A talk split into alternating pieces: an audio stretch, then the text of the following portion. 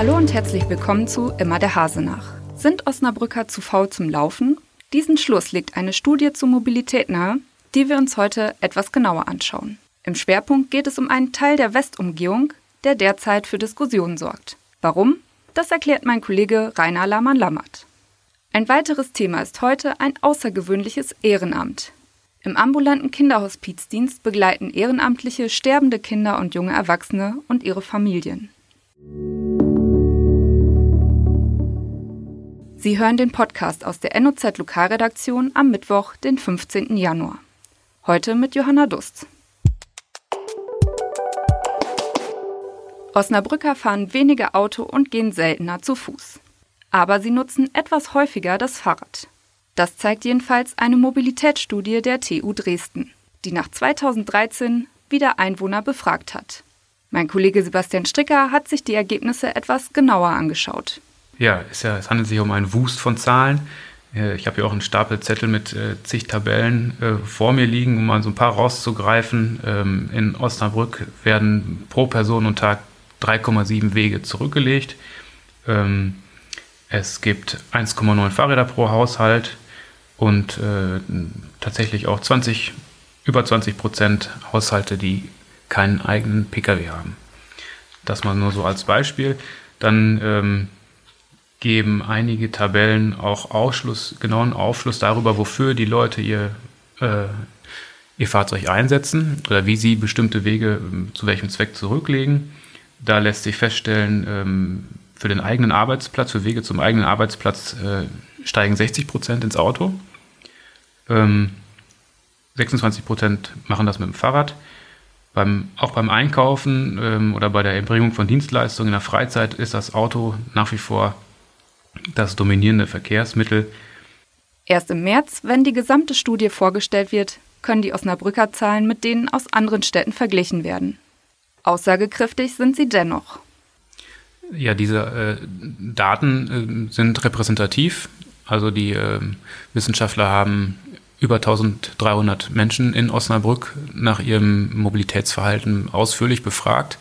Ähm, deswegen äh, kann man auf Basis dieser Daten schon auch äh, zulässige Schlussfolgerungen ziehen. Das machen die, äh, die Verkehrsplaner in, in der Stadtverwaltung, aber natürlich auch die äh, Kommunalpolitiker, die Verkehrspolitiker in den Ratsfraktionen, die werden sich jetzt äh, sicher zusammensetzen, die Zahlen auslesen und da ihre Forderungen und Vorschläge daraus ableiten. Es gibt auch schon die ersten Reaktionen auf die Studie. Stadtbaurat Frank Otte hat bereits eine Einschätzung abgegeben, wie Sebastian Stricker berichtet. 14 von 100 Osnabrückern benutzen das Auto für Strecken, die gerade mal einen Kilometer lang sind. Und bei Strecken zwischen drei und fünf Kilometern ähm, ist es schon über die Hälfte, 52 Prozent. Und da will der Stadtbaurat ran.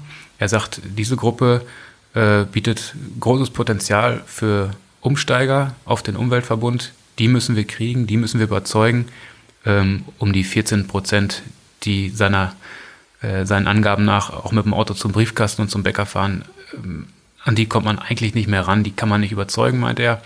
Ähm, da muss man letztlich äh, äh, anders ran und ein bisschen die Daumenschrauben anziehen, so habe ich das äh, verstanden, was er gesagt hat. Ähm, da müssen dann Autofahrer in, äh, in ganz kleinen Räumen, in den Vierteln und Quartieren dann auch damit rechnen, dass das Autofahren dort äh, schwerer gemacht wird. Dass der öffentliche Nahverkehr wie in der ersten Umfrage schwach abschneidet, überrascht die Planungsgesellschaft Nahverkehr Osnabrück nicht. Eine deutliche Steigerung der Fahrgastzahlen werde erst in der Studie im Jahr 2023 erwartet. Bei einem Bürgerentscheid im Mai ist der Plan für eine Westumgehung durchgefallen. Ein Teilstück zwischen Sedanstraße und Natrupper Straße, das dazu dient, den Wissenschaftspark besser erreichbar zu machen, führt derzeit zu Diskussionen. Morgen berät der Ausschuss für Stadtentwicklung und Umwelt, ob Planungskosten in Höhe von 193.000 Euro freigegeben werden sollen. Mein Kollege Rainer Lahmann-Lammert erklärt, was es damit auf sich hat. Es geht um den Bau der Westumgehung. Wir erinnern uns, dass im Jahr 2014 parallel zur Europawahl ein Bürgerentscheid stattgefunden hat. Eine knappe Mehrheit hat damals äh, dafür votiert, dass diese Straße nicht gebaut wird. Das ist nicht bindend für den Rat. Also der Rat kann auch sagen, wir setzen uns darüber hinweg. Aber es ist natürlich immerhin ein deutliches Votum, dass eine Mehrheit der Wahlberechtigten in Osnabrück gegen diese Westumgehung gestimmt hat. Ein kleiner Teilabschnitt der Westumgehung, der ist 600 Meter lang im Norden zwischen der Sedanstraße und der Natrupper Straße soll jetzt aber wohl trotzdem gebaut werden. Die Pläne sind auch schon ein bisschen älter. Die Begründung lautet, wir brauchen diesen Straßenabschnitt als Erschließungsstraße, um den neu entstandenen Wohn- und Wissenschaftspark besser anzubinden, der auf dem Kasernengelände an der Sedanstraße entstanden ist. Inzwischen stehen da die Häuser, es entstehen auch noch neue und da will die Stadt nun eine bessere Anbindung schaffen. Und sie sagt, naja, das hatten wir ja eigentlich immer schon vor. Trotzdem wird dieses Projekt sicher für heiße Diskussionen sorgen. Also der Plan liegt auf dem Tisch und wie wahrscheinlich ist es, ähm, dass jetzt diese Kosten für die Planung doch ähm, ja, genehmigt werden? Ja, es geht zuerst mal um reine Planungskosten in Höhe von 193.000 Euro. Aber da müssen wir uns nichts vormachen. Wenn es dafür eine Mehrheit gibt, dann wäre es total unwahrscheinlich, dass die weiteren Investitionen gestoppt würden. Diese Plan, äh, diese Straße soll insgesamt vier Millionen Euro kosten. Also dieser Abschnitt zwischen Sedanstraße und Natrupper Straße. Das sind ja nur insgesamt 600 Meter, die da gebaut werden. Wie, wieso kostet das äh, 4 Millionen Euro? Das ist eine Straße, zweispurig. An den Einmündungen wird sie noch zusätzlich äh, mit Abbiegespuren versehen. Zwei Bushaltestellen sind geplant, beidseitige Rad- und Gehwege, ein Kreisverkehr an der Sedanstraße mit 32 Meter Durchmesser, eine voll signalisierte Ampelkreuzung, also an der Natrupper Straße. Naja, und diese Abzweigung zur Albert-Einstein-Straße, die durch den Wissenschaftspark führt. Straßenbau ist nun mal so teuer. Das wurde auch mal vor ein paar Jahren noch bedeutend billiger eingeschätzt, aber die Kosten sind ja explodiert in den vergangenen Jahren. Die Bauwirtschaft ist ausgelastet. Vielleicht wird es eher noch teurer als 4 Millionen Euro. Und äh, wie ist jetzt deine Einschätzung? Wie wahrscheinlich ist das, äh, dass da zugestimmt wird? Es wird äh, wahrscheinlich eine Mehrheit im Rat geben, die sagt, wir brauchen diese Straße, die ist einfach wichtig für die Erschließung des Wissenschaftsparks. Es gibt aber andererseits große Bedenken, auch von den Anliegern einiger Straßen da im Bereich der früher geplanten Westumgehung, also weiter südlich davon, äh, die werden natürlich auch versuchen, viele Hebel in Bewegung zu setzen, dieses Projekt zu verhindern. Denn mit dem Bau dieses nördlichen Straßenabschnitts wird der Druck weiter wachsen, auch den Rest der Westumgehung zu bauen. Und das wird sich im Rat wahrscheinlich auch niederschlagen. Ich denke, dass es keine einstimmige Mehrheit dafür geben wird. Aber wie sich die Fraktionen da entscheiden, kann ich noch nicht sagen. Ja, das klingt spannend. Dann sind wir gespannt auf deine Berichterstattung. Danke, Rainer.